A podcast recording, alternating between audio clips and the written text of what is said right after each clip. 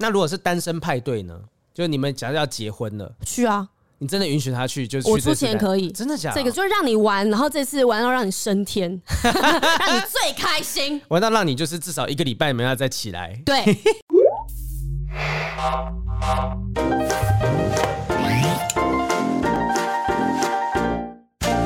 Hello，欢迎收听不正常爱情研究中心。我是有房子的黄豪平，我是有车子的雨珊。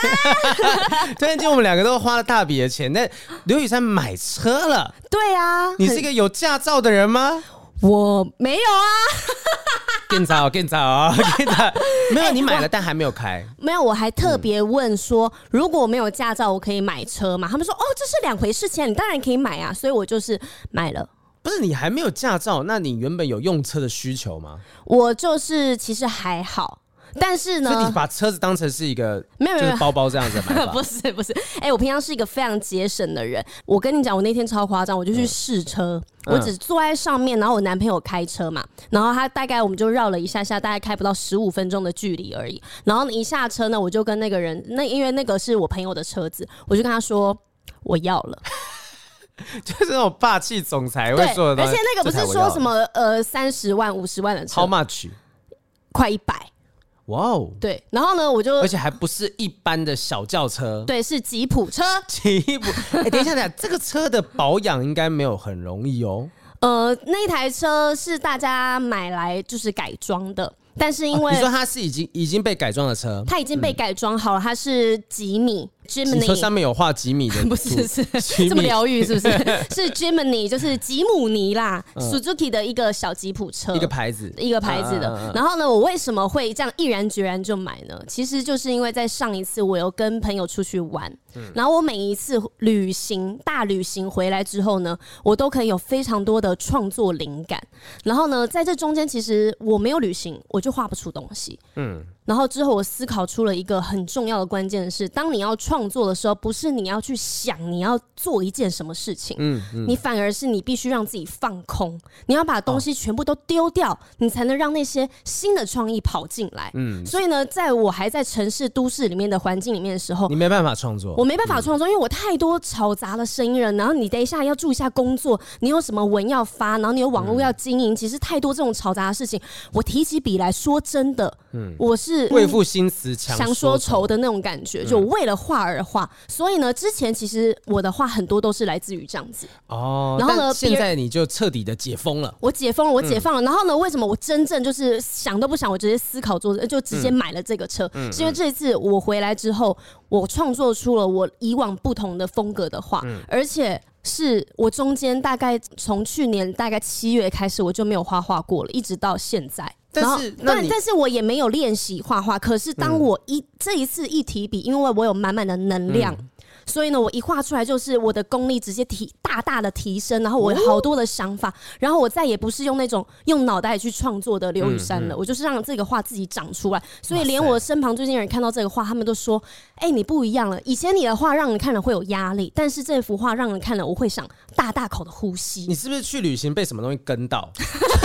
就像麒麟麒麟王一样，这样就其实有一个 另外一个人，对对对对，没有，我就去哪里旅行啊？其实我就是跟着我之前会一起出门朋友，但我的朋友就是那种很心心灵自由的人，然后他们就是开着车也没有计划，然后想要干嘛就干嘛，开到哪里就停到哪里吧。然后对他们就是说走就走，然后性之所至，想去没错，对他想要干嘛就可以干嘛的人。但是我现在就觉得，哎，经过这次旅行，然后我回来我也得到很大的收获，然后我心情也好很多。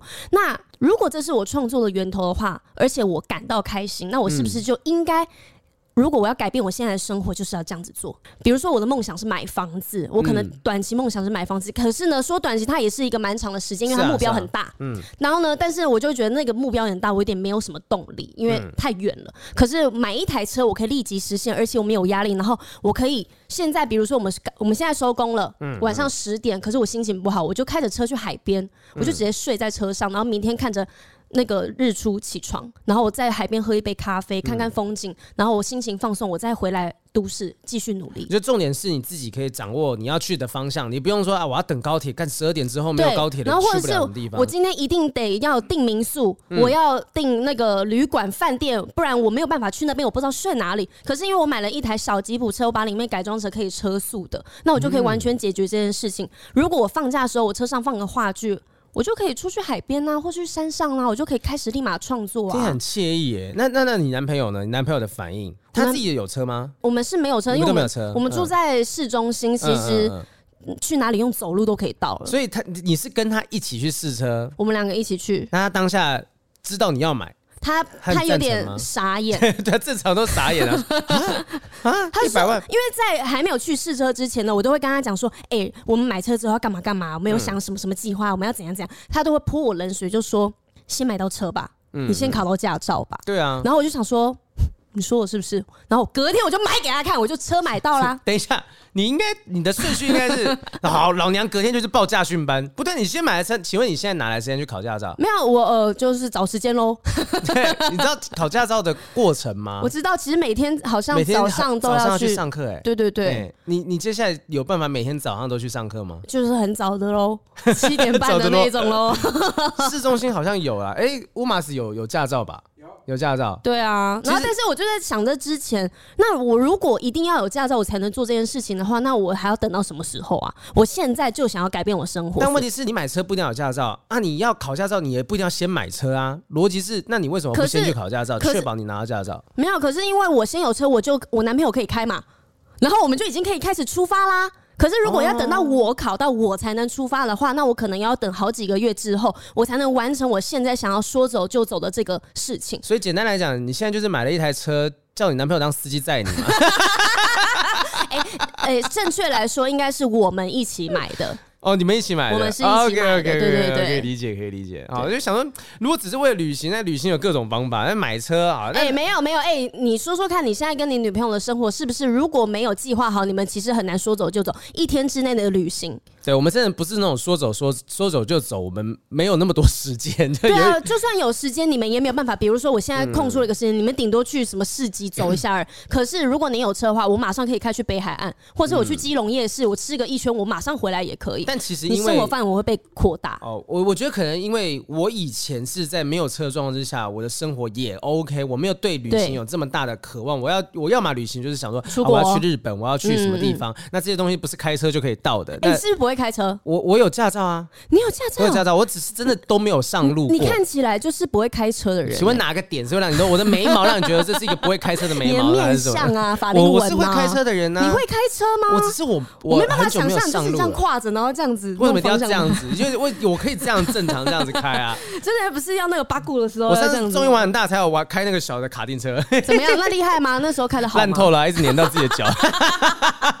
踢下来的时候用脚在刹车，没有。就我觉得。开车的时候考驾照是给自己一个承诺，嗯、我就想说好，我一定要在这个暑假的时候把它考到。我当时还达成自己的目标而已。对，我当时报那个什么那个某某驾训班呐、啊，就是一个在山山中间的驾训班。你知道驾训班就是教练很凶，凶暴。没有，因为你是男生，因为我听很多像我师弟最近有去考驾照，他就说啊，你最近要去考。哦，你是女生，教练一定会很喜欢你。记得要化妆去上课哦。可是 我听到的是，我朋友是女生，她也是被骂到狗血淋头。真假的？你知道我那时候就是我，我让我的教练知道我是正大的，我忘记什么原因，可能是因为我说啊，我我我就是正大学生，我我只有这时间有空这样子。他就骂你说正大了不起啊，连车都不会开。他没有这样讲，他是讲说，当我例如说有一个地方开错，他说啊，不是正大。哇，好酸哦！对，他就会讲这种话出来，而且、嗯、而且是那种就是我我今天开的时候，他就说哎哎哎哎啊，算了算了算了算了算了，哎哎哎啊，算了算了算了算了算了，打他，就是都不讲哦，都不讲哦，然后他把钱还我，我就说呃，教练，我这边要倒车进去，我我我忘记怎么做，想啊，忘记想啊，这这样子会让他很气馁，是不是？对，就会觉得说，到底你凭什么对我这么凶？我不是说我花钱来给你骂的，我不是说我花钱的是大爷，但至少你说身为一个教练，你教出来的人是为了要在路上开车，在路上会上路的一个人，你你你应该有这个责任，好好教吧，就 好好当个像个人一样教我吧。哎，但是其实很多女生，我到现在都还记得她长什么样子，真假？这么气，气到不行呢哎！但是其实很多女生在学开车的时候，都是男朋友或者老公教的。然后通常男朋友跟老公这个角色呢，都会非常不耐烦，然后就也都是用骂的。所以我在想说，那些教练可能他就是已经习惯，因为他可能连对他老婆，连对他女儿，他都是这样骂。会不会其实就是因为在车上的那个没有紧张，因为他觉得你会做不好，会伤及他的 性命。你如果开不好。他就会死，对对对，所以他就会哎，对对对对，会生气，直接用骂的比较快，就是说，哎停，就那样子，对对对，哦，有有这种可能性，但我真的是觉得说，因为你你现在你是艺人，所以他如果你去的时候，他知道你是艺人，说不定就我就哭，不会，没有，他一骂我就你就叫记者，就打一个经纪人说，我直播，我直播，对对对，你看你看这个教练哈，所以我我不知道为什么就是驾训班教练，我不知道现在会不会比较好了，可是那时候我身旁所有人去上驾训班的，都几乎都是被骂到狗血淋头。哎，我跟你讲，而且我今天早上才。看到新闻说不要卖车给 Z 世代，因为他们根本就买不起。现在还有人在讲 Z 世代新闻呢、啊、？Z Generation，Generation 对对 Z，嗯嗯，为什么？为什么说？他是说，因为而且现在普遍的小朋友大概以百分之七十八十，反正很多人都觉得我不需要学会开车，因为就算我学会，我也没有车可以开啊。我那我干嘛学啊、嗯？没有啊，现在有那个什么 iRent 之类的东西啊。但是你 iRent 你要还是要去租啊，然后又不是说全台湾都是很普遍的。我觉得与其说是没有车可以开，不如说是其实，在台湾没有那么必要，一定要有车才有办法到处移动，太方便了。对，就是我今天去台中、去高雄什么，我搭高铁啊、搭火车啊、转客运啊什么的。那你开了车，现在有时候会塞车，然后又卡在什么地方，还要找停车位什么的。对，就对很多人来讲，其实我们没有那么必要性说非得要有车才能移动。那你的话是因为你想。要说走就走啊！像没有，我可能要去的地方呢，不是大众交通工具可以到达的地方。嗯，比如说我想要去一些秘境啊、深山里面啊，那些地方都没有办法去。嗯嗯，对。所以也许是因为这样子，所以现在所谓的 Z 世代，他们根本就不需要用到车。但是我现在呢，买车我有给自己一个很大的题目是，这是我其实是我今年的目标。嗯，我就是买了一台小吉普车，改装成可以去车速的状态。但是在今年年初我就达成了。哦，那你的是接下来目标？没有，我就觉得这是我对宇宙许愿，就是我很想要做这件事情，但我的目的是我重新出发，我为了我自己想要改变。嗯、然后我觉得因为这个出发点，所以我很快就达成了。那你到底有没有把考到驾照当成其中一个目标？后面。你还是没有想这件事情哦，我真的为你男朋友感到说有点那个可惜了哈。接下来会有一段时间，雨珊会有一个专属的司机，你说来载我，怎么还没到？好，今天的话题哦，一开始开头聊一下雨山的车子啊，但呃，今天呢，我们一开始的故事是来自也是我们自己人哈，我们的小编的朋友，对，也出了一些事情，有一些是事情啊。他说，小编前阵子跟朋友聊天啊，朋友分享另一半婚内出轨，哎呦，明明是稳定交往，也很爱彼此哦，但是新婚某段时间之后开始就没有性行为，原本以为是彼此的工作繁忙，但是某一天就看到了相关讯息，一查下去发现另一半。一直有在外面约炮啊！朋友揭穿这件事情之后，另一半还很生气，说为什么要拆穿他？如果没有发现，就会一直这样子无视下，相安无事。相安无事。呃，他自己也是不知道为什么会这样子啊，就是没办法跟小编的朋友发生关系啊，其他都很顺利，但是没办法发生关系，所以我只好疯狂的约炮来发泄了。所以他现在最后变成双方都去约炮发泄。没有没有没有，他就是讲说这个小编朋友的另一半现在就是没有办法跟小编朋友哦打炮，所以他讲了这个理由说。这是为什么我出去外面约炮的原因？那为什么没有办法打炮？呃，会不会有可能太熟了吗？或是就是我只能说变家人，太熟更好玩呢、啊？变成家人之后没有性欲这个概念的，你就不会。没有，我就觉得就是不爱他哎、欸，嗯嗯嗯就讲那么多什么奇怪的理由，不爱就不爱啊。嗯，可是他说其他都很顺利，他觉得顺利啊。嗯可能对那个人来说没有顺利啊。如果要是顺利的话，他就不会出去外面约炮了。嗯，而且我不想碰你呢。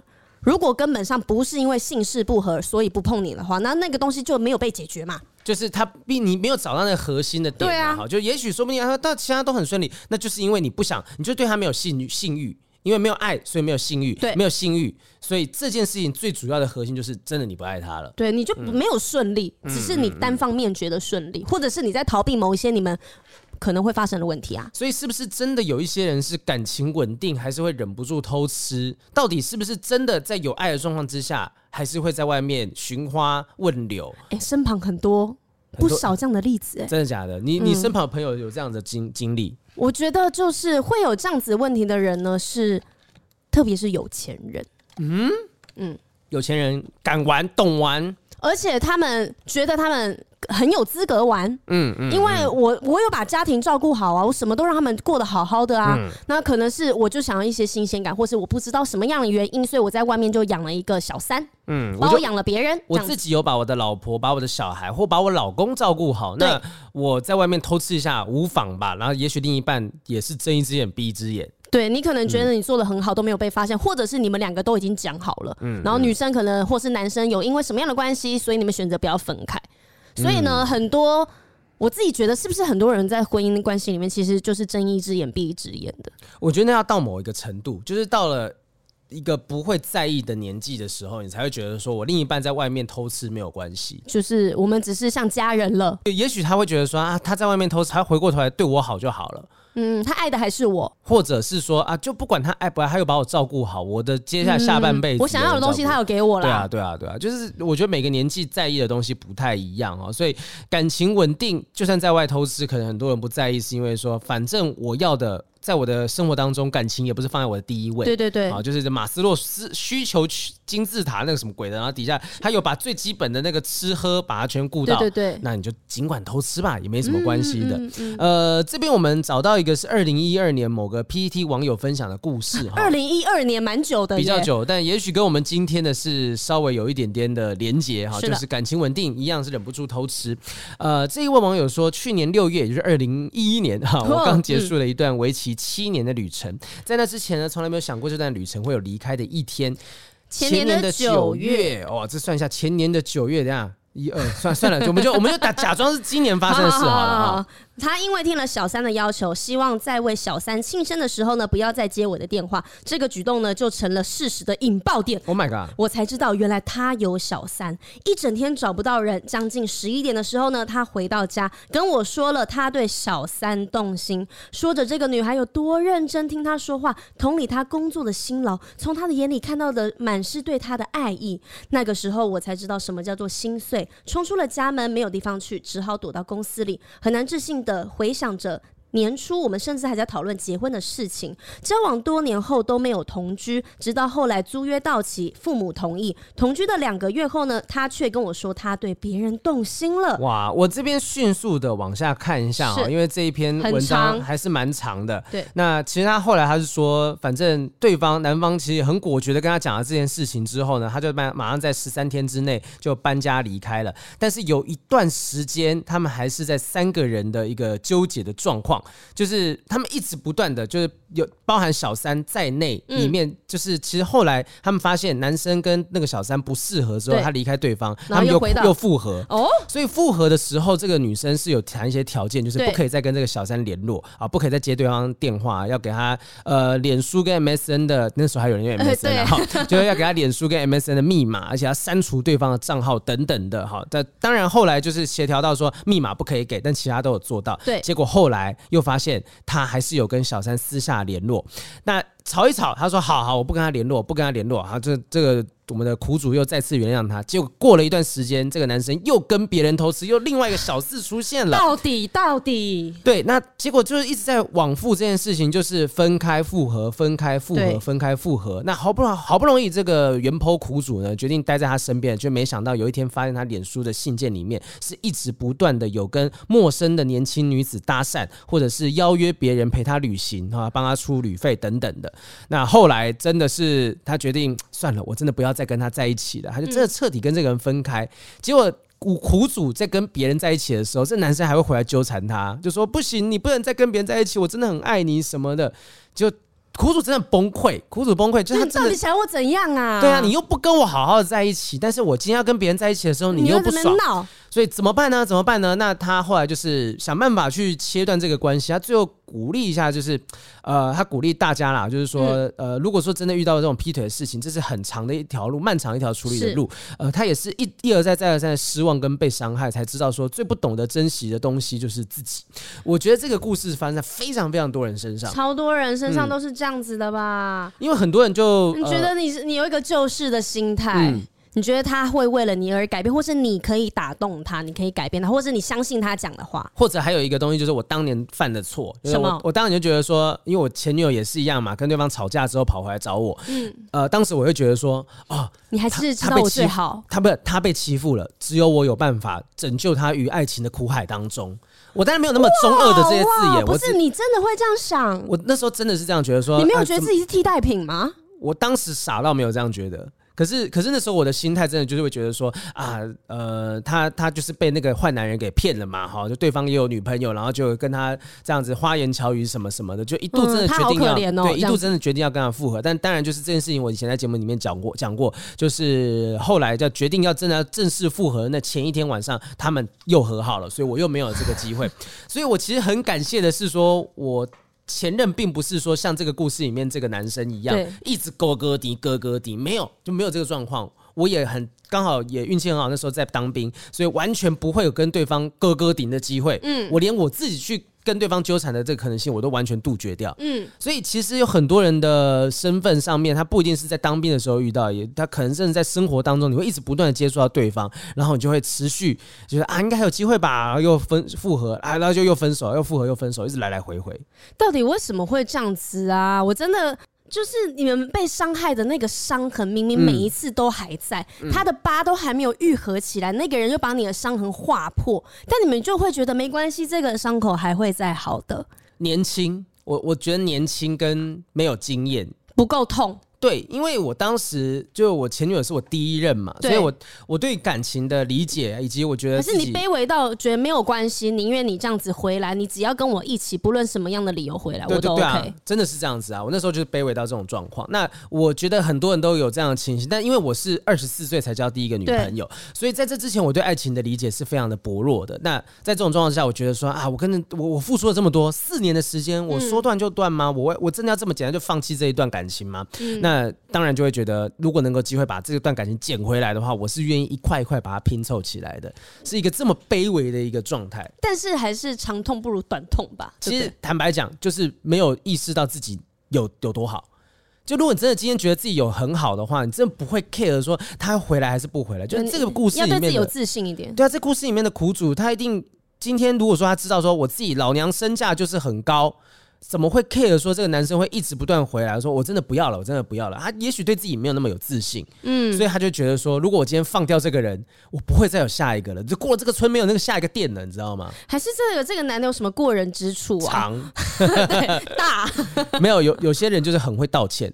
善于道歉，有道歉专业户。对，我真的听过很多那种很会道歉的人呐、啊。哎、欸，还是之前我们有来这边聊过的来宾啊，洛丽塔讲过啊。啊他就说她之前某个男朋友就是很会道歉。对，那很会道歉，有时候真的傻傻听着听着啊，OK OK，他应该是就被他说服了，讲都乱了。人类就是。善于遗忘的动物啊，所以遇到这种状况怎么办？我们应该要先了解到底这些人出轨的原因是什么。感情出轨，心理是有分析出三个内在的渴望，了解说到底这些人为什么会出轨。第一个是关系渴望。爱情走久了就是升华成家人嘛，关系能够更稳固，并且互相陪伴支持是很美妙的事情。然而你们就是家人，家人间反而有许多生活琐事需要去烦恼烦恼的哦。嗯，然后亲密的关系呢会渐渐的被消磨掉，而人类呢还是会渴望情人的感觉，这是长期稳定关系较难给得起，而新欢就可以做到这件事情哦。所以就是为什么会有热恋期这个东西嘛？哈、嗯，大家讲热恋期在交往初期的时候，大家就很爱很爱彼此。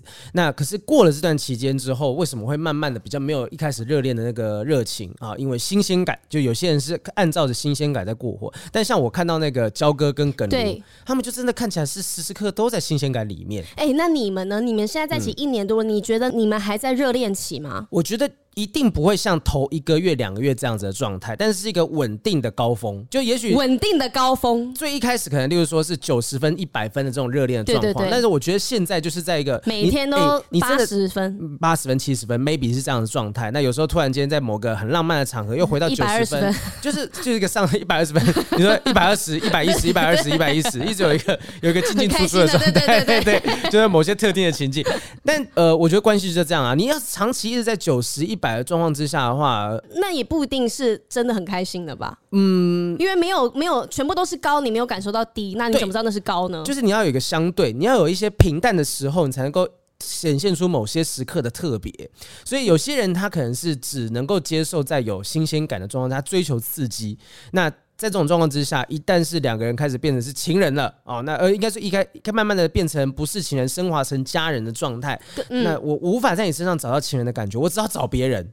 就有人会这样子。哇，我因为我现在都觉得我跟我男友还是热恋状态，嗯，四年喽。有有什么有什么那个关键的做法可以做到这件事情？我觉得就是要很长很长的聊天呢，嗯，然后呢，一起去寻找生活中的刺激。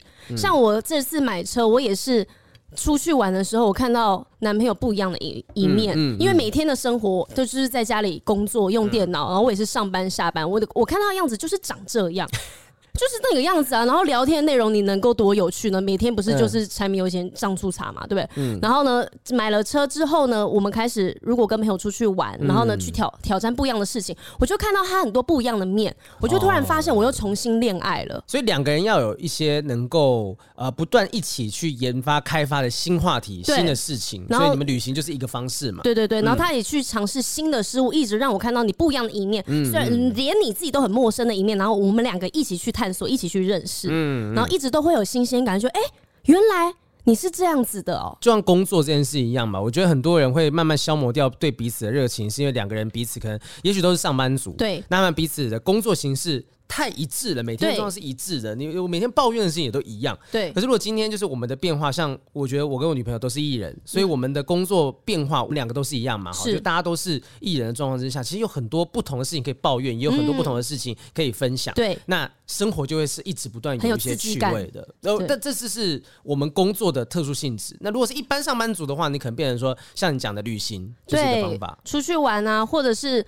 你们一起去开发一些新的活动啊，像我们小编很喜欢去报时啊，他他很喜欢听团，听听团，听团就是那种听乐团啊，跑去跟那种音乐季之类的。对啊，这个两个人可以去做不一样的事情啊，找到一个共同的兴趣，然后这共同兴趣是呃，可能一直会有一些新的火花。潜水可以去看各不同的风景，对啊，对啊。然后你们每个每一次在聊这件事情的时候，都有一起的下一个目标。嗯，像我现在就很期待，就是哎、欸，我们这个周末，那我跟我男朋友计划去哪里走走，然后两个人就开始做功课。那么多时间啊，烦了。怎么样？你可以把工作推掉啊，啊，你又不要推掉，你又一直要赚钱。你跟焦哥讲是一模一样的，对啊，那么爱赚钱又抱怨，不要这样，没办法，忙着写书嘛，好不好？四月一号大家记得去买。然后那个 第二个可能会出轨的原因是性爱渴望，好，就刚刚前面讲的啊，已经。对对方已经没有性的快感的那个刺激的寻求的欲望，呃，性其实就是大家伴侣的共同语言嘛。那真的确实就是一定要用身体去交流，那是一个最原始的渴望。但人们本来就会寻找各种多元的刺激来满足呃不断提升的欲望高度。所以当这个你在性上面是一直不断追求刺激的时候，一旦追求不到你想要的刺激，你就开始对这件事情慢慢失去兴趣。到底是要多刺激啊？没有没有，不是说要有多刺激，而是，是对不同的人，有的人有的。的人就是为了刺激，他一直在玩，我要玩点新的，我要玩点新的。可是他没有在，就是你可能追求的是在技巧啊、动作这件事情上面，可是你忘了去跟对方交流。哦，只是为了做爱而做爱，解决性需求而已。所以你在这个人身上得不到。更高的性刺激的时候，我就想，那会不会有别人可以满足我？甚至别人这件事情就是一个性的刺激。那他们是不是在这样做之前，他们并也没有努力过啊？就是也没有跟对方沟通，就觉得嗯，我对你就是无聊。但是你们其实可以去探索更多不一样的性关系。对啊，所以有人会用角色扮演。那时候瑞恩来的时候有分享过一些角色扮演的东西，他跟女朋友对对对对按摩师、老师、主任这些东西，角色扮演啦，穿特别的衣服啊什么的。对，哎、欸，有各种东西可以玩呢、欸，怎么会觉得很无聊呢？觉得不够刺激，找别人。还不是玩一样的事情。现在那个有一些情趣旅馆，它就是有提供，我没有去，我真的没去过，我还没去过。我有看到，就是怎么提，他就标榜说，对教室，然后什么捷捷运火车车厢什么的。我有在看到那个，因为就是做的跟真的一样哎、欸，然后你还可以什么老师的讲桌上面做啊，就是这些东西都是刺激。那有些人可能就觉得，哎呀，跟老师跟同一个人没有什么刺激感、新鲜感的，但是。一定有，一定有办法。那你要怎么样去营造，那是一件事情。但不要，我觉得说不要去追求说什么每次都要刺激到不可开交什么的。我觉得开心，两个人双方舒服，然后有时候加入一点不一样的元素，对，环境、音乐什么什么东西，那都是一个方式，才不会在一个人身上。太容易腻掉了。我觉得，如果你只是对性爱的渴望，这件事情是在你们关系里面出问题，那我觉得其实很好解决。对，其实性反而是好解决的。对啊，你们因为很多人就是羞于沟通嘛，就觉得他这种事情开诚布公讲出来好奇怪哦。如果是关系不好解决，因为你你你关系，但是心里面的因素啊，去解决很难呢。那你他真的还是很爱这个人，就是性这部分没有办法得到调试。那其实现在有很多方式啊，之前我们访问过许兰芳，他有呃咨询过，就是找找人家来，就是他他就是专业的医生。替别人咨询嘛，这些东西都有这些相关的，告诉你说，那你一对伴侣到底该怎么样来让性这件事情能够往下进行？那如果真的都无法解决，那你有没有觉得性真的是你们两个非常非常重要的事情？那可以有别的解决方式吗？不一定要在一起，对啊，你们不一定要在一起啊。第三个是免责渴望。就是可以成为彼此的守候，是很有安全感的，并且感到爱与归属感。但一直要负责任很累啊。炮友呢就简单多了嘛，就是爽啦、射啦就可以掰啦。反反观经营关系呢是非常辛苦而且不容易。所以呢，基于心理健康的立场呢，其实不鼓励未沟通好的关系外的性行为，因为这样对自己伴侣、亲友、社会都有可能造成某些挫折还有伤害。就很多人会觉得说，只要炮友就是一夜情 （one night stand） 啊，我就约完走了就算了，但是，如果我要啊从约会开始买包包啊，请吃晚餐这些东西，我才办法记约会两三个月之后，我才有，甚至三天四天一个礼拜之后，我才有机会上一次床啊，太累，不如我就直接来炮友约一下这样。哎、欸，但是其实责任这件事情在交往上，有时候真的要重新一段感情的时候，我会觉得好累哦。嗯，那如果我只是。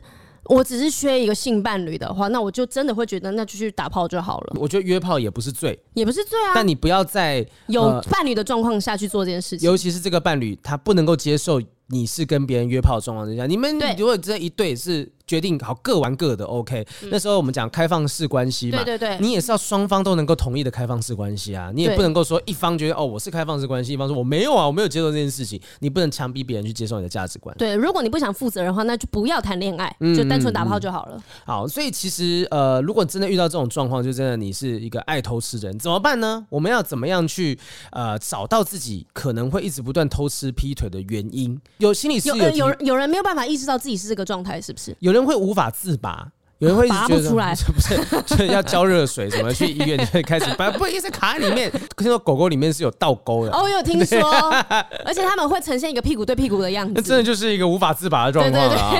那有些人呢，可能是心理状态，可能是小时候哦，我们之前有回答过那种家庭的状况，可能例如说看到爸爸妈妈啊，发现爸爸好像都有在外面外遇偷吃的状况，然后就长而长久以来就一直看到这样状况，他就觉得爱情就是这样子的，我可能就本来就。无法追求一段能够稳定下来的爱情，所以久了之后，他就会透过劈腿、偷吃这件事情来满足心里面某些渴望。因为小时候没有安全感，导致他小时候没有被满足，长大就会渴望嘛。嗯，对。也有一些人，他们可能偷吃是用一种呃报报复的方式，就例如说男女双方啊，也许男的一直不断冷暴力女生，对对对，那女生就会觉得说，那我只能在外面得到一些温暖，这时候就给别人有趁虚而入的机会。哎，我最近刚好看到一篇新闻，那篇新闻还蛮呃。呃，闹得蛮大的，所以有一个、哎、有一个幼教女老师啊，对。在跟男生军官偷吃，然后男生军官呢把照片传给男生军官的前妻，哎，结果这个前妻就把这个照片转给了幼教老师的老公，哈，就是这个故故事非常的，他们彼此都是有伴侣的状态，对，都是有伴侣的状况，而且是未婚夫啊，未婚夫。那后来这个幼教老师就被退婚，那未婚夫就跟他提赔偿啊，什么什么东西的。然后后来甚至也控告那个军官就介入别人，但后来因为没结婚，所以也没有所谓介介入别人这件事情。但就是男女朋友的在法律上嘛。对对对，那你要说偷吃这件事情有各种不同的原因嘛？哈，那我觉得说有，也许有些时候有些人他把这个东西当成是一种发泄的方式。嗯啊，你在家里怎么样对？我，我就在外面偷吃，嗯啊，尤尤其是像那个有时候那个军官，那个军官为什么他有另一半还偷吃？他好像就是说他另一半，他他其实传照片给前妻是一种。炫耀，他为什么会传照片给前妻？我告诉你，我我现在有一个人跟我在一起，这样子，我现在过得很好，嗯哼，所以这个是一种报复的行为。对，那更不用提说在一个关系里面，就是我会不会告诉你，我跟你讲，老娘很多人要，就是冤冤相报人，他被他这样报复他，所以他就被报复啦。嗯嗯嗯，就是这种东西，就是可能是一种，它不是一个单方面的事情。嗯嗯，当然也有可能真的有人就是纯粹犯贱的就跑跑往外跑，但也有可能真的是因为另外一方做了什么事情，让他觉得说我我我真的需要一个发泄的出出口，但是这个就不是解决这件事情的方式啊！对啊，就两个人要一起解决啦。就是你两个人有办法，如果你今天想要这段关系继续下去，你就要去找到这个原因。因为你结并没有被打开啊，嗯嗯，对啊，问题还是在那边，你只是往外寻求帮助了。所以两个人就是，如果可以的话，真的遇到外遇的状况，绝大多数人一定都告诉你说啊，就是离开他，离开他。最重要的是有一就有二，有二就有三，无三不成理嘛。嗯，那这种事情。当然你听，可是有些人我觉得他们重视的是关系以外的某些东西。也许有人有孩子了，嗯，我哎、欸、我我们这几天他经济不独立啊。这几天有一个新闻？有个新闻，那个那个陈冠霖跟郑中英的新闻，对对对对，虽然跟偷吃的关系没有这么大。没有吗？他因为他里新闻里面提到说郑中英是指控陈冠霖偷吃，但陈冠霖坚决否认说没有。但是后来陈冠霖就有发文，那这个新闻我们也不赘述，就大家自己去追一下。可是我印象比较深刻的点是看到陈冠霖冠霖哥他发，我我之前都开玩笑叫陈冠霖哥，不是叫他爸，因为他有一部戏里面的爸爸是我。舞台剧里面的爸爸哦，所以我就他后来有来看同一个爸爸，所以他是你哥哥。他来他来看演出之后，我就叫他说：“哎，我应该叫你一声哥，因为我们有共同的爸爸。”对对对。然后他那时候写了一篇，他最近发了一篇文章，写说以前我都忍气吞声，我都不讲，可是。因为我觉得你你消费我消费了二十年的时间，我真的不能够再这样忍下去了。我觉得有必要让我女儿知道真相是什么。是，我也觉得我女儿，我过去不想让女儿知道这些东西，是因为我觉得她是无辜的啊，不啦不啦不啦。那现在我觉得现在她长大了，她可以分辨这些东西，我要把这些事情都讲出来。那我也不去评论说到底谁对谁错。虽然说现在媒体上面各自的方向，对，可是我相信一定有很多人决定忍气吞声，在一段关系里面。他要的东西不只是维系爱情关系这么简单，他一定还有很多不想连累到的人、嗯、哦，顾及到太多的细节了，嗯嗯、那也很难一时说清楚，然后也不知道怎么跟别人解释、啊。你知道那个刚刚讲那个军官的故事啊？那个幼教老师的未婚夫，嗯，在他们退婚之后，幼教老师跟他讲说：“我怀孕了。嘿嘿”未婚夫还是谁的？我未婚夫说：“我要验 DNA，我不要这么轻易的把它赖给我。验完真的是他的，所以。”后来他坚持说：“我不要因为这个原因，我把这女生娶回来，我要这个孩子。”哦，我可以养他，他就争取了这个女生，这个这个这个小孩的监护权，就把他养在身边。可以吗？他们又没有婚约关系，为什么他可以争取有血缘有侵权吧？就是那个侵权可以去争取。我不太确定法律的部分是什么，我我不想为了这件事情去特别去敲柜子。就我想说，就是其实很多人在意的东西不一样。有的人为了孩子说好了，我忍气吞声，我还是娶这女生。对。但有的人很清楚自己要什么东西。对对对。所以就重点是找到自己到底要什么啊，不然的话，你很容易会被这个东西给牵着走。有些人。不愿意分手，不愿意离婚，就是我投入太多了。嗯，对，就是很多人觉得说，我我都跟这个人在一起七年八年的时间啊，我就这样说不要就不要吗？自己觉得自己投入了太多，嗯、我为你付出的青春，听听听听，会有版权问题，不可以再唱了，不能再唱下去了啊！如果你身边有这种偷吃的状况啊，对，或者你自己本人深陷于其中，跟我们分享一下你的心情是怎么样的？就是你有没有一些忍不住，就是真的没法忍住，忍管不住自己的下面，不管是屌，不管是什么东西，就不管是什么状况，如果你真的忍不住，告诉我们这是什么样的状况，匿名发文也都 OK。因为我觉得大家现在还是如果没有自己遇到这个状况的话，我们大家都会是在很表面的。的去研究他，就像就不会像好评你刚才去讲的，嗯、我们去讨论一直想劈腿的人，他们心里是怎么想的，嗯、或者是你是被劈腿的人，但是为什么你们关系会发生这件事情？因为大家通常就是像你刚才讲，就是分手就分手啊，对啊，我就避免这种人就好了。但是其实你自己也可能也出了问题，所以才造成另外一方做这件事情，你就会在下一个一直遇到这样子的状况。对对对对，嗯、所以我们彼此都要好好的思考自己到底自己发生什么事情了。我有一个朋友，女生朋友，长得、嗯。呃，应该算是蛮漂亮的。嗯嗯，那他就我常常看他私人脸书，一直不断的会发说啊，又遇到烂男人，又遇到什么什么，而且是我认识这个人大概有没有个四五年呢、啊？都一直遇到烂男人，一直一直遇到。他条件其实是好的哦。然后呃，那时候我就觉得说。怎怎么会是这样的状况？而且我最早期认识她的时候，她其实是一个很有自信的女生。那你以一个朋友角度看她，她在感情哪里出了问题？我其实觉得我没有跟她熟到说我可以给她任何意见，可是我看着就会觉得，哇，这这个太辛苦了。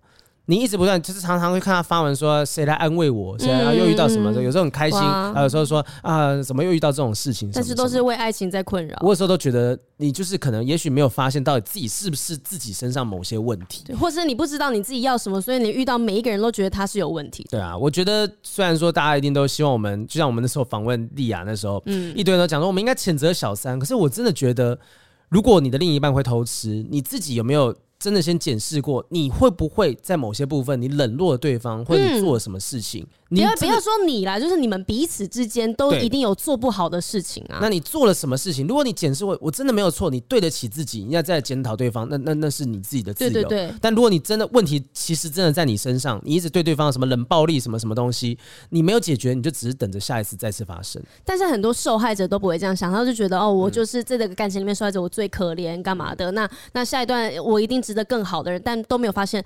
其实，在这段故事里面，你也是一个很大的问题。对啊，然后你就一直不断用同样的方式在找同样的伴侣，对对对，而且还只能重蹈覆辙。对对对。啊，好，那我们今天前面这部分聊到这边，我们要继续来开始回我们听众留言。我看到今天有几篇，今天有两篇，两篇来，好，一个慢慢聊，一个个慢慢聊哈。好，来第一篇，第一篇他说，Miss 黄。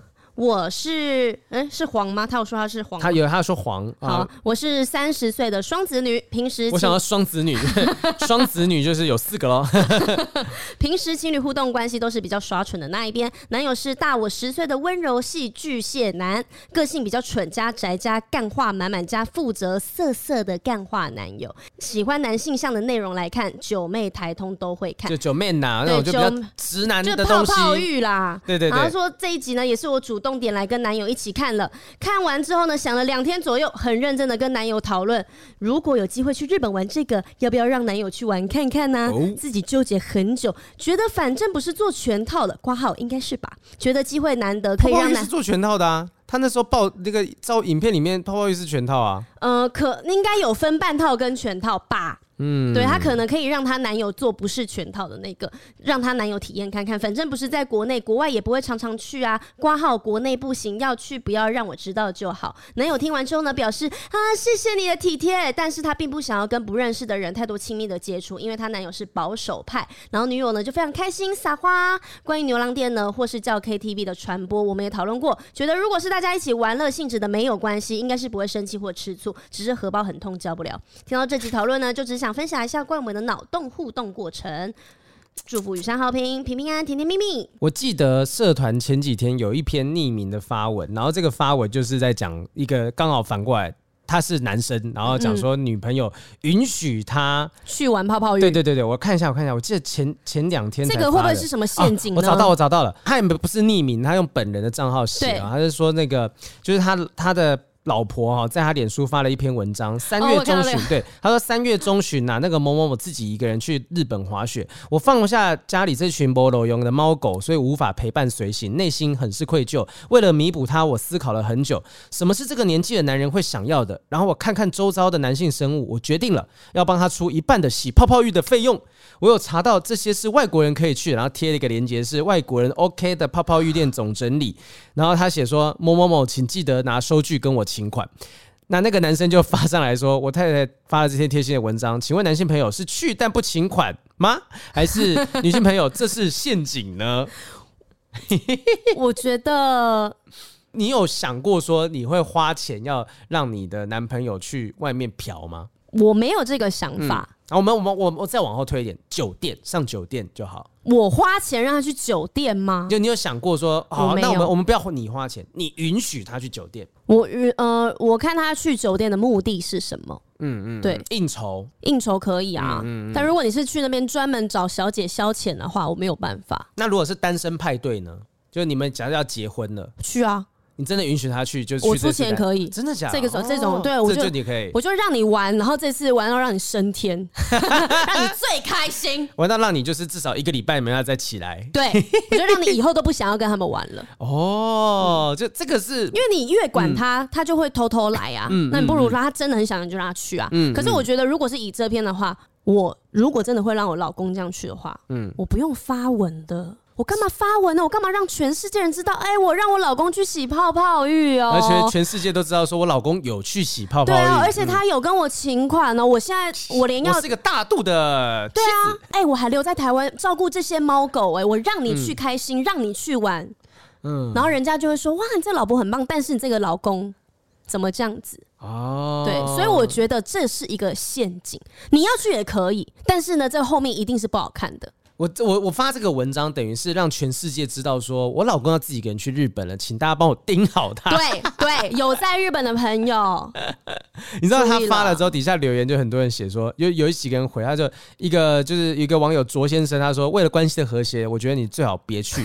那有另外一个梁梁，这个不是梁先生，梁小姐，她说去啊，干嘛不去？但记得你不要真的拿收据回去请款。你这你可以你可以讲到说，老婆我不会。直男可能会这样，直男说，哎，他不是叫我拿吗？我就拿了。怎我连那个这个计计程车钱我都一起拿回来。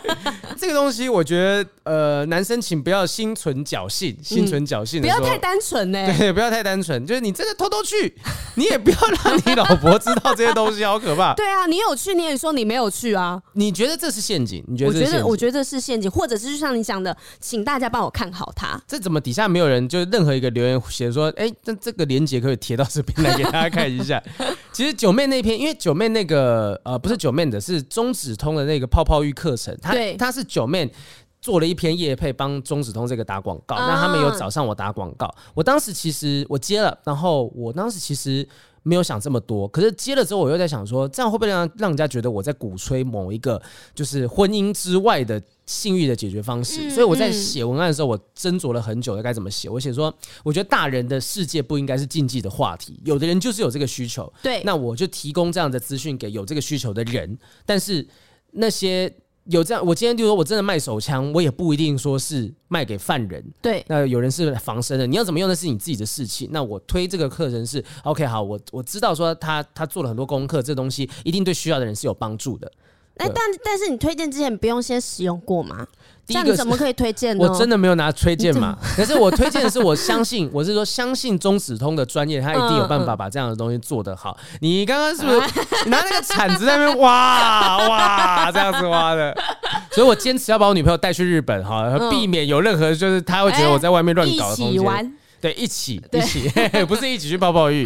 所以呃，我我觉得说真的，呃，男也许这个女生不是真的把它当陷阱。我觉得也许这个女生真的自以为自己很大度，她真的觉得自己可以允许老公去泡泡浴。但是她就像你讲，她自以为大度啊，因为你真的大度，你就是出了钱，你也不会把它打成文章。嗯，所以我觉得她打成文章一定是有一个目的性的，不然你就不要打。所以你看这两篇，这两篇我们对照嘛，我觉得这个社团这一篇以及他们写信来这一篇，嗯，两个人的状况是。就是其实互相补起来，女生都觉得自己好像是可以允许，对。但是如果真的你发现你的老公真的去了，然后跟别的女生上床，你可以承受这件事吗？因为我觉得这这个人，因为我们原本这一篇黄小姐她只是在讨论的阶段而已，嗯嗯嗯嗯，我就不相信她真的可以让男朋友她出钱，然后让男朋友这样子去玩。请网友们就是留言，如果今天。呃，你你可以第一个，你可以允许老公去泡泡浴吗？第二个，如果你允许了，那他真的去，你真的会完全的不在意吗？哎、欸，如果你今天你女朋友允许你去泡泡浴，就没有，不是，姑且不论你现在你是不是这个市场需求的 TA，就是那你会不会去？我不会。你前提是你想去。啊，我前提是我想去，你是想去做做这件事情的人，但是因为我现在是跟你讲，你就是不会想去泡泡浴吗？对啊，啊，你给我一个叫前提，我想去，那他又允许我，为什么不去？因为你你已经说我是想去的、啊，在这个前提下他允许你啊，但是那可能可能是他是表面上允许啊，但是在你跟他的关系中，如果他愿意让你去，你你你会去吗？如果我是一个想去的人，他允许我的话，我觉得他不一定有办法承受我真的去之后的心理打击。哦，你是因为考虑他的心理打击，所以你我考虑他的想法，因为你现在给我，我现在你是想做的，宝贝，我现在的前提是我想去的前提哦，不是说我真的想去哦，他在假装想去哦，他在 演假装。我现在像 Chat GPT 一样，我给个指令，请假设你现在想去泡泡浴，对对对，然后在这种状况之下。我觉得，呃，我会考虑的是，真的像你到底有没有办法承受我真的去之后的心理层面。嗯，你不要说嘴巴说可以，结果之后又再给我生气。对，万一这样子发生的，你你没办法逆转，你没办法 undo 这件事情哦。哦，你真的这样很厉害，因为如果是我，可能就是会那种嘴巴上面说可以，嗯、但是结果真的遇到之后，我就大崩溃，想说我是白痴吗？我怎么会答应他这件事情？我发现我不行，然后我就跟他分手。就是就这样去想，就是这个是个啊没办法 undo 的事情。对，你有，你就说好，你今天车子坏掉，你可以修。对。你什么东西弄不见，你可以再拔出来啊。对，可是你做过泡泡浴这件事情，你没有办法取消这件事。对，做了就是做了。那如果你你你担心说这件事情会有一个无法逆转的危机的话，那这件事情就不要做。真的，你没办法承担任何一点点的风险跟后果的话，嗯、你只要想到那脑中的画面闪过去，你会嗯，这种话你就不要去了。嗯，就对方对方之后，我跟你讲，他他不在意。对方之后在某一天吵架的时候，你看人家说去日本不是还是耍那个泡泡浴啊？不是洗泡泡浴吗？对对对对对。你就要祈祷对方永远没有一天，就是人的想法是会变的。这件事情就在那个地方，然后到时候到处去外面讲说，我男朋友我跟你讲，他那时候我我在怎样的时候，他还跑去日本给我玩泡泡浴，这样子，你一辈子那个名誉就就是收不回来。哎、欸，那你觉得，如果一个男生他已经去泰国或是日本这些已经洗完泡泡浴了，嗯嗯然后回家之后，你觉得他？应该要讲吗？为什么要讲？为什么为什么要讲？正常都是不可能。可是基于女生的立场，我会希望你老实跟我说，我不会希望说有一天是被我发现的。但男生，这个情境太不现实。就是你今天说一个男生，然后你说女生允许他去泡泡？没有没有，不一定不一定不一定是一个男生出去嫖完妓之后回来说：“哎、欸，老婆，我刚刚上了一个女生。”这泡泡浴啊，他会觉得可能这是电视上面都有播过的啊。那我只能说，就是你必须这个男生就是找到一个可以接受你去泡泡浴的女生，你才能这样讲。对，你不能成不能就是逼他说，今天我的老婆是不能够接受老公去做泡泡浴的人，嗯、然后我告诉你，你还你要我接受，嗯、没有没有这件事情。就你必须要找到这样，就有就像我们刚刚前面讲的嘛，有些有钱人决定各玩各的，你要就是真的找到一个各玩各的人。对对对，对啊，要这种状况啦。我觉得、嗯、我觉得正常，我们这个这刚刚的情境太不现实，就是就算今天你去压店，你也不会回来这样子找。可是很多人是可能跟朋友一起，当下的气氛使然，嗯、然后大家都去了。因为我真的有朋友就是因为这样子，然后去泰国，然后就去洗泡泡浴了。然后但是他其实他这一趟目的原本有要做这件事情吗？没有。他可能是他玩你，他他他他另一半是不会这样子觉得说你你当时你没有那个动机，你做了，你还是有做啊这样子。对，但是可能就是我说基于一个男生心里面的立场，嗯、就是所以你是觉得打死都不要讲。我觉得你真的做了，不管你是有心无心啊，一不小心什么鬼的，嗯。你就是都不要讲，就放在心里面当一个小秘密，真的就是这样子。好，对啊，这因为原来原来你们男生都是这样想的，所以你如果真的去鸭店，你是会告诉你男朋友的。嗯，那，你反过来讲啊，如果不小心，或者是我不小心去鸭店，你说，说老板我要去中央纪念堂，然后来被推进去，林林森北路。如果如果你今天跟的姐妹，假设那个情境是说姐妹要刷团，然后把你拖到牛郎店，你回家，但是你你知道这件事情不不现实在哪里？就是你随时可以离开。你今天很不能接受，我顾虑到我另一半很不能接受我在这种地方流连忘返。没有，那我就马上走。真的很多人不是像你这样子啊，就像我之前我就说我拒绝病嘛。如果朋友一起说要去，我可能就会不好意思开口说我男朋友不想要我去，或是我现在不敢不去。那你为什么不报备啊？那你为什么不报备？跟因为当下可能当下可能会觉得我告诉男朋友，男朋友会生气。如果今天你告诉你男朋友，你男朋友会生气，而你的朋友还是坚持要你去这件事情，那我觉得这群朋友不是朋友。哦，也是可以这样说，但朋友可能会说你见色忘友啊。那 so what？那你根本不顾我的感情关系啊！你要我孤老终生。哦，也是哈。对啊，你要去想办法分清楚这些东西啊！我觉得，我觉得你可以玩，你可以玩。但是因为我觉得你是一个很理智的男生，因为真的很多男生一起出去玩也都是会这样子啊。我，你有注意到，其实我刚刚讲的东西跟我自己的欲望都没有关系，而是我有没有顾虑到另一半的心情。对啊，对，我说因为你很理智，嗯，所以你可以去分析这个，去顾虑到另外一半的感受。可是当下很多人是不敢开口，或是一群朋友一个气氛来，他们就下，他们就去了、欸。麻烦那个，请大家有有这种类似经验的人告诉我，快有没有一不小心滑进去酒店的经验？事后又是怎么样跟另一半解释？你有什么特别的借口分享上来？是你怎么骗过去的？对，那我我我现在想不到这种奇怪的借口，说什么不小心滑进去了，我还付了钱，然后 一路哇走走进到二楼了，然后打打开门进去，选了一个包厢坐下来，旁边那个手都牵在那个地方了，这样没有这么多不小心的。意外哦。对啊，我反过来性别反过来，你可以接受你老婆做的事吗？不行，那就不要自己做这件事情。真的真的。好，来第二个第二个听众的来信，徐先生的来信。好评雨山，你们好，听你们节目一段时间了，感谢你们陪我度过许多一个人，我刚刚想要看 陪我度过多人运动的夜晚，陪我度过许多一个人运动喝酒的夜晚，所以也回馈一下我的故事。我跟前妻在职场上二十四岁认识，中间分分合合，总是有意外巧合让我们再相遇。三十五岁我们结婚，短短的六年时间，他就提出想分居的想法。我们一直都是同居，而他说因为心理障碍没有办法性行为，也不想要有小孩。我们无话不谈，所以我也知道他跟前男友是有性行为的，但是因为前男友的家庭关系，导致他现在无法进行性行为。试过几次之后，总是失败告终。这点我们磨合了很久，渐渐我们就成了无性夫妻。哦、但我们还是感情很好，买了车子，买了房子。我习惯自己下厨，顺便帮他带便当。每年都会出国旅行。他是个不动三宝的人，所以所有的家事也是我一手包办。只是小孩这件事一直是我们的雷区哦，包含我带亲戚的孩子出去玩，都会让他感到不悦与压力。在他提出分居之前，我多少意识到他变得不太对劲。然后就拒绝肢体碰触，还有闹失踪等等的。嗯，在一个平常的夜晚，我平静的对他说：“你应该有什么事想跟我说吧？”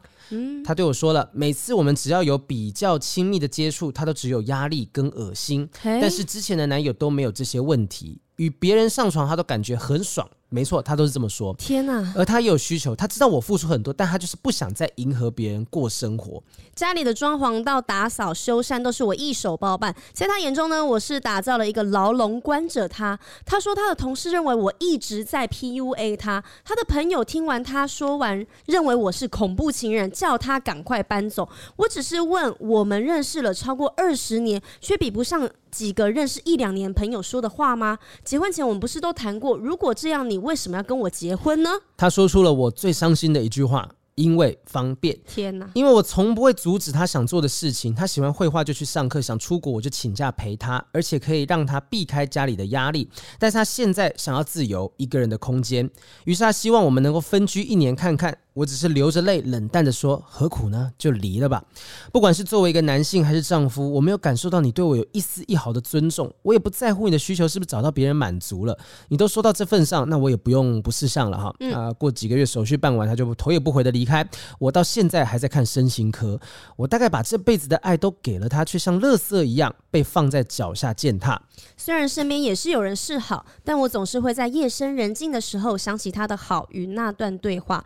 不知道。失眠吞药喝酒，然后希望自己不要醒来几遍，但生活还是得过，我还有家人要照顾。现在我心底对他多的还是感激，没有他，我可能不会努力工作升迁，也不会足迹踏遍各国。虽然现在没了旅伴，但我会好好的生活，也希望他找到自己想要的自由。哇，他们现在已经是离婚的状态了嘛？啊，他提出分居，但是他觉得算了吧，就就就离婚了吧，你不需要搞到这样子了。呃，你看这里面就是有一个认识一两年的同事朋友在旁边碎嘴。碎我之前看过那个壮壮。壮壮有一个脱口秀演员叫壮壮，他有首歌啊，就是说，就是你姐妹的爱情教练啊，讲说你姐妹的爱情教练讲话就是会在旁边加油添醋，会想办法、啊嗯、当军师这样说啊，你这不你男朋友不够好啊什么的。嗯、我当时前女友也是这样子啊，我那时候也是他他身旁也是有人在那边碎嘴讲说啊怎样怎样怎样，然后帮他介绍其他男生等等的。我觉得哈，当然呃，这是这个徐先生这边的立场的故事嘛，哈，那我们也相信他讲的这些东西，那。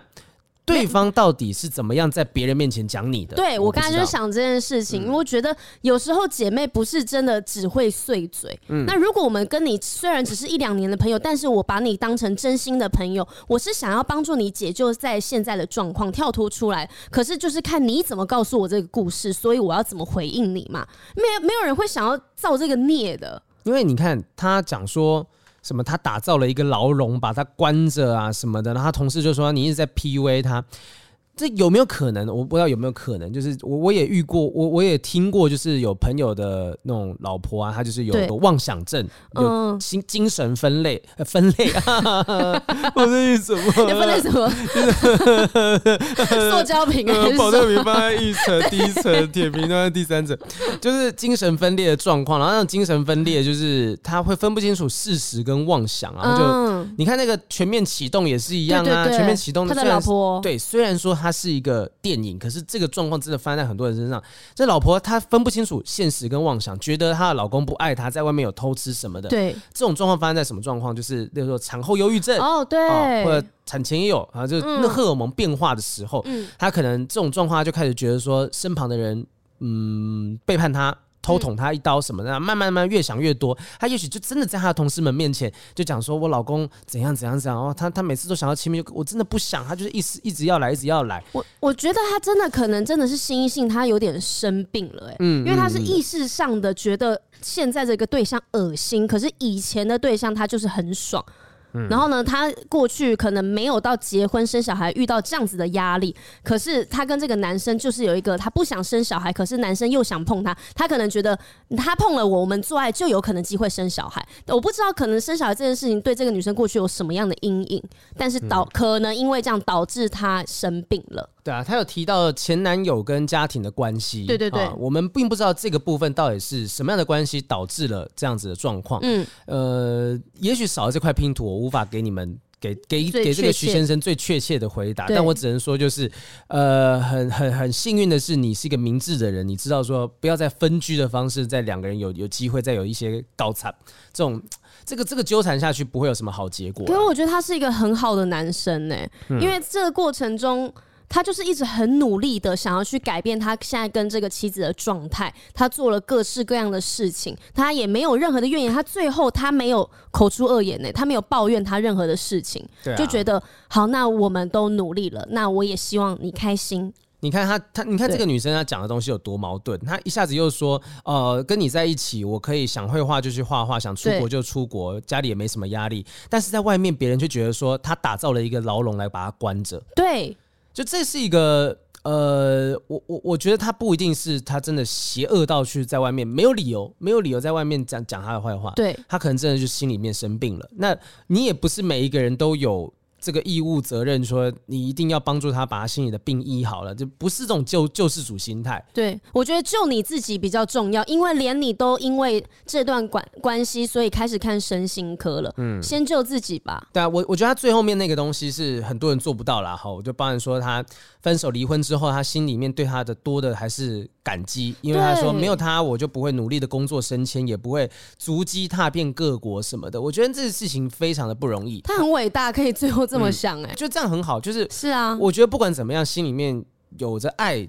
继续活下去，比心里面有恨这件事来的好很多。而且你们相处的这段时间，不可能他是零的，没有成长，是空白的。嗯、你就算是去好好的想他，你还是会有一些收获。然后你把这些收获记起来，就变成这个男生的感激了。嗯、我觉得，如果真的你遇到这种，如果你遇到这种人，假设你交往的男朋友，对他真的有一点点呃被害妄想症，嗯、就是觉得说你在外面一定跟其他，就举例来讲说，你每天跟黄黄平那边录音，你们一定有有一腿什么东西，嗯，怎么样都要想办法挖出一点蛛丝马迹。这种东西，你会想办法去说服他吗？还是说你都发现你真的无法说服他，就是有这样子的一个状况，你会怎么处理？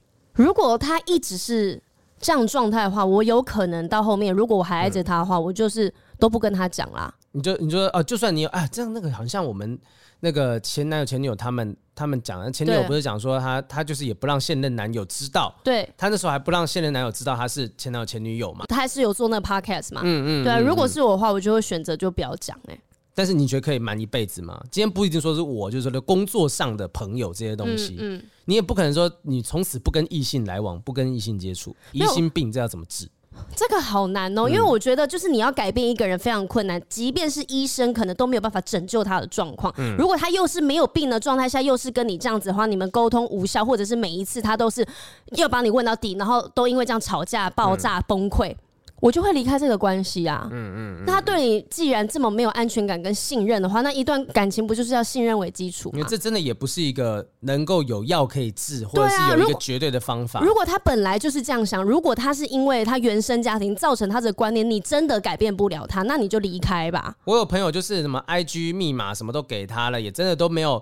没有任何的隐瞒哦，他把他那个什么都都删光光哦，他还是觉得说你一定在什么地方有偷吃什么的。对啊，就是真的没有办法。如果你心里面是生病的状态，我做再多，嗯嗯，你都会有任何的话可以讲。但我觉得有一件事情，就是你刚刚讲心里面生病，就我们刚刚提到说，我觉得这个女生可能，也许之之前前男友对她造成的伤害什么的，那不一定有生病了，不不一定有。病病逝感，对对对对，就他可能他可能真的有状况，他自己都讲他有心理障碍，但是他有没有病逝感，意识到自己应该要去看诊？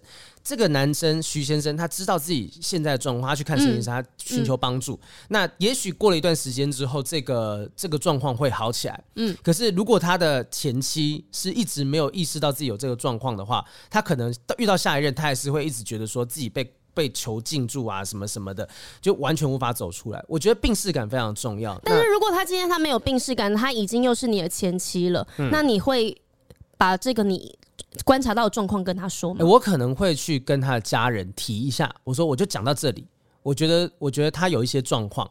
那如果真的被骂赶出来，那不关我的事。不是，可是跟他家人讲这样好吗？他已经是心里面有受伤的人了，然后你还这样跟他讲，他会不会觉得没有？哎、欸，不是，我如果都跟他离婚了。家人一定会问吧？哦、那我一定会跟他讲。你跟他讲这个是其中一个原因。那我我会找我可以信任的前家人，就我可以跟他讲说，我觉得某某某他有一些些心理上的状况，然后这个状况是他从他之前跟前男友。在一起的时候就就下来的，那这影响到我们关系，我们不得不离婚。那我希望，我虽然不能够照顾他了，可是我希望你们可以注意一下下，哦、就是我帮助他。我不希望他再遇到这样子的情形，什么、嗯、就是我会找有信任的人、嗯、啊。如果说你本来就跟对方家里也没多好的话，那就算了吧，就放水流了。真的就是对于对方，那那不是你的问题了。对方已经不把你当成你生活的一部，不把你当他生活的一部分，你也不要把这个揽在他身上。是是是，我还记得那时候，哎、欸，我我忘记我有没有讲过，我说我分手的时候。呃，分手过一段时间，我人在南投，某一天在南投的农田乡间，嗯、然后 因为我跟那时候呃前女友的弟弟，他还在同一个单位，然后我得知说他姑姑就是什么从楼梯上摔下来脚受伤，我就打了一个电话给他姑姑。呃，就打到他们那个，当时他们有一间旅社，然后打电话旅社柜台，我说，哎、欸，那个是谁谁谁吗？嗯、然后就说，哎、欸，不知道，我是豪平啦。他说，豪平，好久不见。我说，欸、听说那个姑姑你那个脚受伤什么的。然后他说，对啊，对啊，脚受伤。然后我讲着讲着，我就哭出来。我不是因为我舍，我不是哽咽，是因为现在他们十点。宝贝，你看他，宝贝没有没有哽咽，没有看他，看 YouTube，看 YouTube。我就当下我哭出来的点是说，我发现我不是因为舍不得这个姑姑怎么样，我是觉得我发现我我在做很傻的事情。对啊，就真的这家人已经不关我的事。那你还在付出你的爱跟关心，我还在关心对方。那我也意识到说，我接下来可能不能够再这样子付出这个关系。我正在电话里面讲说，姑姑，那我觉得我可能这今天也是这这最后一通电话来。对你们表达关心的，嗯、之后就正请你们好好保重自己身体。我就这样讲，我当时真的这样讲。可是我我我觉得当兵的时候遇到这个情况是好也是坏，坏的是你很多事情要自己解决，可是好的是你会自己想通很多东西。你是靠自己想通吗？不是找超多朋友疗伤的吗？对对对对，就哎、欸，很多人听了一堆都是在想不透，好不好？好啊、我一直融会贯通邓慧文医师的那个演讲，一直听什么的，就是这样慢慢下来就发现，嗯，对我不能够再跟他们有任何的纠缠。嗯，我觉得那些东西，嗯、你知道，我有一个人够一个人够理性，就是我知道这件事情该怎么做，但是我做了之后，我心里面就说，我知道这该这件事情该这样做，但是我就是不爽。那我跟其他人聊的过程，就是把这个不爽、难过的情绪。发泄或者是怎么样消化掉？嗯嗯，对啊，好，希望徐先生，呃，这个将来身心科就是能够尽早的解呃解除这样子的状况啦。我觉得是蛮辛苦的，欸，但我很期待，就就是你遇到新的伴侣之后，嗯，你们会有正常的性生活。你说我他这个吓，哦，我一跳，我刚刚想到我我很正常，啊，正常 你干嘛自己突然对号入座啊？心虚什么？你说很期待这个徐先生吗？对啊，因为他前面的。他已经非常长一段时间跟这个人在一起，至少六年时间，他们是过着无性夫妻的生活。那他自己不是不要的，只是他沟通过之后，他很爱这个人，他没有做这件事情，他们彼此没有要做这件事情。但是如果接下来你遇到一个对象，他是没有这些枷锁的话，你可以尽情体验一些别的新的生活。啊、哦，就是有一些过去六年没有经历过的东西，你可以在这个人身上感受到，不一定是性，有时候是一些更多好玩的亲密的接触啊。因为像是他后期、嗯、老公碰他老婆都觉得恶心了。哎、欸，你知道这种感觉有可能是也会导致一些身心上面的一些这个创伤的，他会觉得是不是我就是我会变得不太敢跟别人接触。嗯嗯嗯嗯。所以我希望他不管他有没有这样状况，就是他现在已经在寻求专业治疗。我也相信台湾的这个心理卫生的医疗体系是足够好的，真的，一定有办法，就是慢慢慢慢慢让你。走出这个状况，也请任何有类似状况的网友，也欢迎在社团分享，然后在这个呃写 email 来告诉我们分享你的故事。好、嗯，那也再提醒一下大家，五月七号我们有不正常爱情研究中心的首次实体见面会要来了，那请大家锁定 IG、YouTube 哈，各种不同，包含我们两个各自的粉砖等等的，对对对，好，会有相关的讯息，说不定到时候也有。类似的机会让大家直接上台分享，或者是怎么样，live podcast，什么事情都可能发生。好，我真的是非常希望大家那天可以不要害怕，不要害羞，嗯嗯然后。把现场当成一个现场的树洞，哎，我们是不是那时候讨论说有一些问题可能可以在匿名投稿，或者是你进门的时候投信箱，把你的故事告诉我们。实体的拿一张信纸去讲，对，现场直接解开大家的爱情树洞。好，OK，我们我们可以试试看，好，但是我们一切要在成本之内，不能说也要考虑哦。我们请到布莱德比特帮我们拍摄预告片什么？真的假的啦？好，谢谢大家啊。那这个不管怎么样哈，如果感情稳定，忍不住偷吃的话。话呢，搞清楚到底是哪一个部分出了问题，然后认认识自己很重要，认识自己，认识别人，认识不要逃避啦。对啊，好，好，谢谢大家收听今天的不正常爱情研究中心，我是有房子的黄浩平，我是有车子的雨山。好，有房有车，但不一定代表我们人生就这样子。好，我们下次再见。拜拜。还没有要结婚啦，拜拜，拜拜。为什么后面要补这个？因为大家想说有房有车就要结婚了，我跟你结婚了，不是。